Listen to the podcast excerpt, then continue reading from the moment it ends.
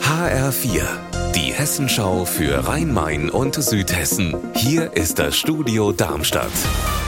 Mit Sascha Lapp, hallo. Im September letzten Jahres fallen in der Offenbacher Bar Black Diamond Schüsse. Ein 48 Jahre alter Türsteher wird erschossen, ein anderer Mann überlebt schwer verletzt. Am Landgericht Darmstadt läuft seit zwei Wochen der Mordprozess gegen drei Beschuldigte und der dritte Verhandlungstag, also der heutige, der hat mit einem überraschenden Geständnis begonnen. Raphael Stübig. Der Hauptbeschuldigte hat zugegeben, dass er der Schütze war und die tödlichen Schüsse in der Bar abgefeuert hat und er hat die beiden Mitangeklagten entlastet. Laut Anklage waren die Mitbeschuldigten ja am Tag vor der Tat in der Bar von den Türstehern verprügelt und rausgeworfen worden und sollen dann aus Rache den Hauptbeschuldigten zu dem Mord angestiftet haben. Das hat der 34-Jährige heute bestritten. Er sagt, er sei von niemandem beauftragt worden. Was aber dann sein Tatmotiv gewesen sein soll, das hat er bislang noch nicht gesagt wird der russische Zivilflughafen Pulkowo bei St. Petersburg für den Krieg in der Ukraine genutzt. Darum geht's heute im Haushaltsausschuss des Hessischen Landtags. Auf den ersten Blick kein regionales Thema, auf den zweiten aber schon, denn der Frankfurter Flughafenbetreiber Fraport ist zu 25 Prozent an diesem Flughafen beteiligt und Fraport gehört wiederum zu 30 Prozent dem Land Hessen. Nikolaus Buschlüter in Wiesbaden, welche Belege gibt's denn für eine militärische Nutzung dieses Flughafens?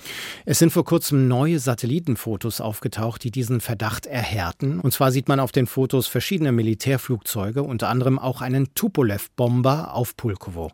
Und da die Flugzeuge auch auf Sanktionslisten der USA stehen, ist die Wahrscheinlichkeit relativ hoch, dass Pulkowo auch militärisch genutzt wird. Und deshalb fordert jetzt die Opposition im Landtag, dass Fraport seine Anteile an dem russischen Flughafen endlich aufgeben muss, da es sich verbiete, mit einem Kriegstreiber Geschäfte zu machen. Der hessische CDU-Finanzminister Michael Boddenberg sagt, der Ausstieg aus dem Geschäft mit den Russen gehe aus vertraglichen Gründen nicht so einfach. Nur wenn eine militärische Nutzung zweifelsfrei vorliege, könne man dann auch raus aus diesen Verträgen. Und diese militärische Nutzung sei noch nicht zweifelsfrei bewiesen. Da habe das Finanzministerium noch keine Informationen über belastbare Belege vom Auswärtigen Amt in Berlin bekommen. Unser Wetter in Rhein-Main und Südhessen.